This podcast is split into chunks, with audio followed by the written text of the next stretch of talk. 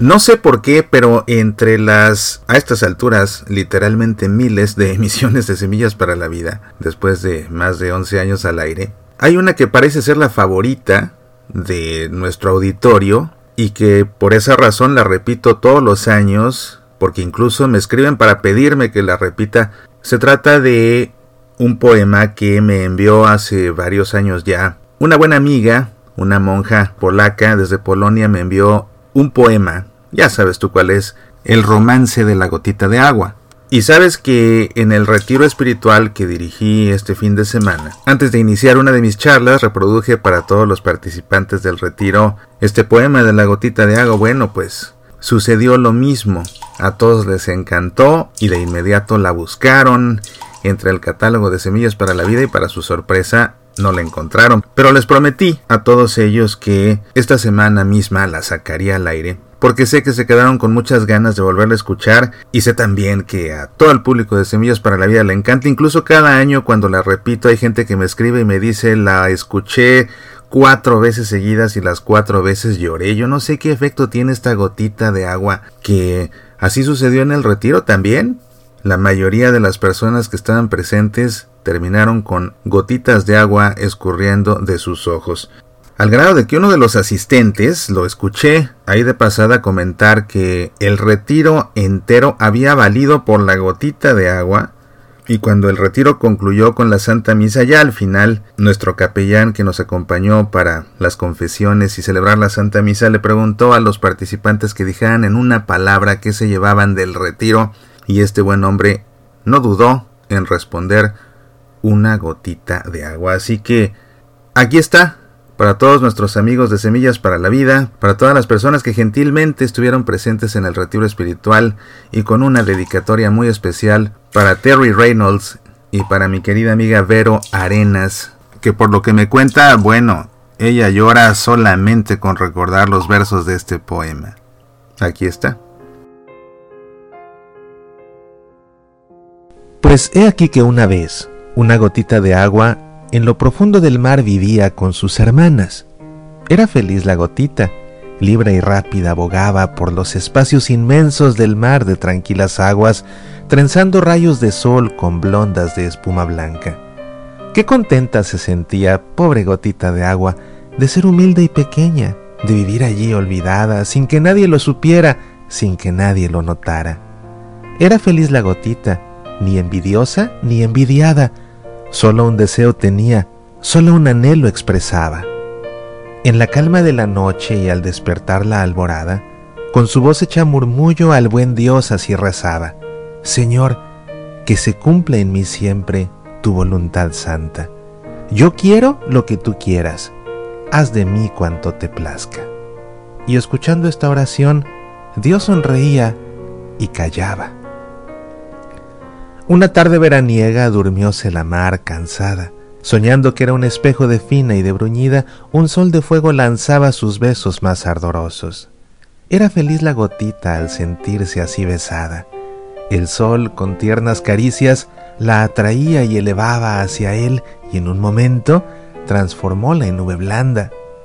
Se reía la gotita al ver cuán alto volaba, y dichosa repetía su oración acostumbrada Cúmplase, Señor, en mí siempre tu voluntad santa. Al escucharla el Señor se sonreía y callaba. Mas llegado el crudo invierno, la humilde gota de agua, estremecida de frío, notó que se congelaba y dejando de ser nube, fue copo de nieve blanca. Era feliz la gotita cuando, volando, tornaba a la tierra, revestida de túnica inmaculada, y en lo más alto de un monte posaba su leve planta. Al verse tan pura y bella, llena de gozo rezaba, Señor, que se cumple en mí siempre tu voluntad santa.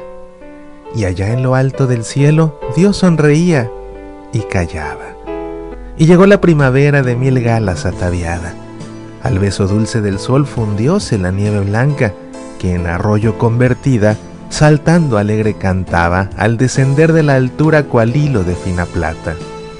Era feliz la gotita, cuánto reía y gozaba cruzando prados y bosques en su acelerada marcha, y a su Dios esta oración suavemente murmuraba, en el cielo y en el mar, en el prado o la montaña, solo deseo, Señor, cumplir tu voluntad santa.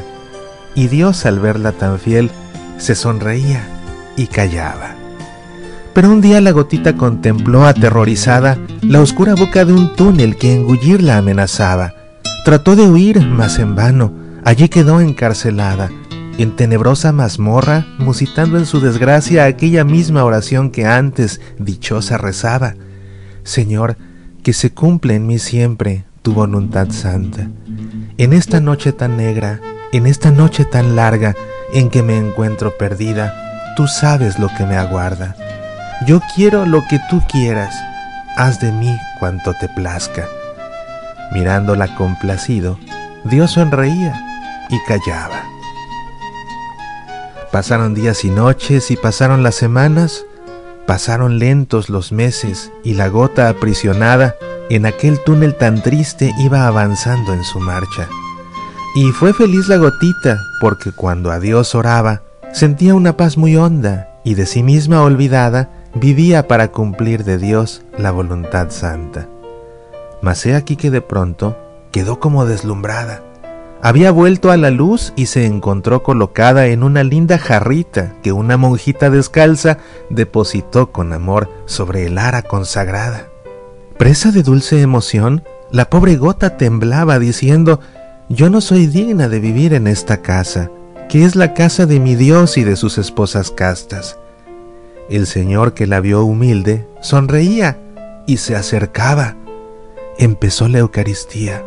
La gotita que admirada los ritos iba siguiendo, sintió que la trasladaban desde la bella jarrita hasta la copa dorada del cáliz de salvación y con el vino mezclada en puro arrobo de amor repetía su plegaria. Señor, que se cumple en mí siempre tu voluntad santa. Y sonreía el Señor y se acercaba. Llegado ya el gran momento, resonaron las palabras más sublimes que en la tierra pudieron ser pronunciadas, y el altar se hizo Belén en el vino y la hostia santa. ¿Y qué fue de la gotita? Feliz gotita de agua, sintió el abrazo divino que hacia sí la arrebataba, mientras por última vez mansamente suspiraba, Señor, que se cumple en mí siempre tu voluntad santa. Y al escucharla su Dios sonreía y la besaba, con un beso tan ardiente que el todo absorbió a la nada, y en la sangre de Jesús la dejó transubstanciada.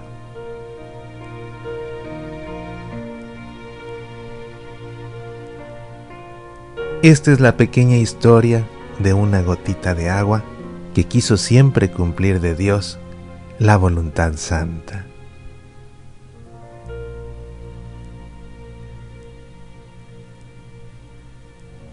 Soy Mauricio Pérez. Estas son Semillas para la Vida. Escucha Semillas para la Vida también en SoundCloud, iTunes, Evox, Facebook, Twitter, YouTube, Tuning Radio y en nuestro sitio semillasparalavida.org. ¿Te gustaría sacarnos al aire en tu estación de radio católica? Escríbenos. Apasionate por nuestra fe.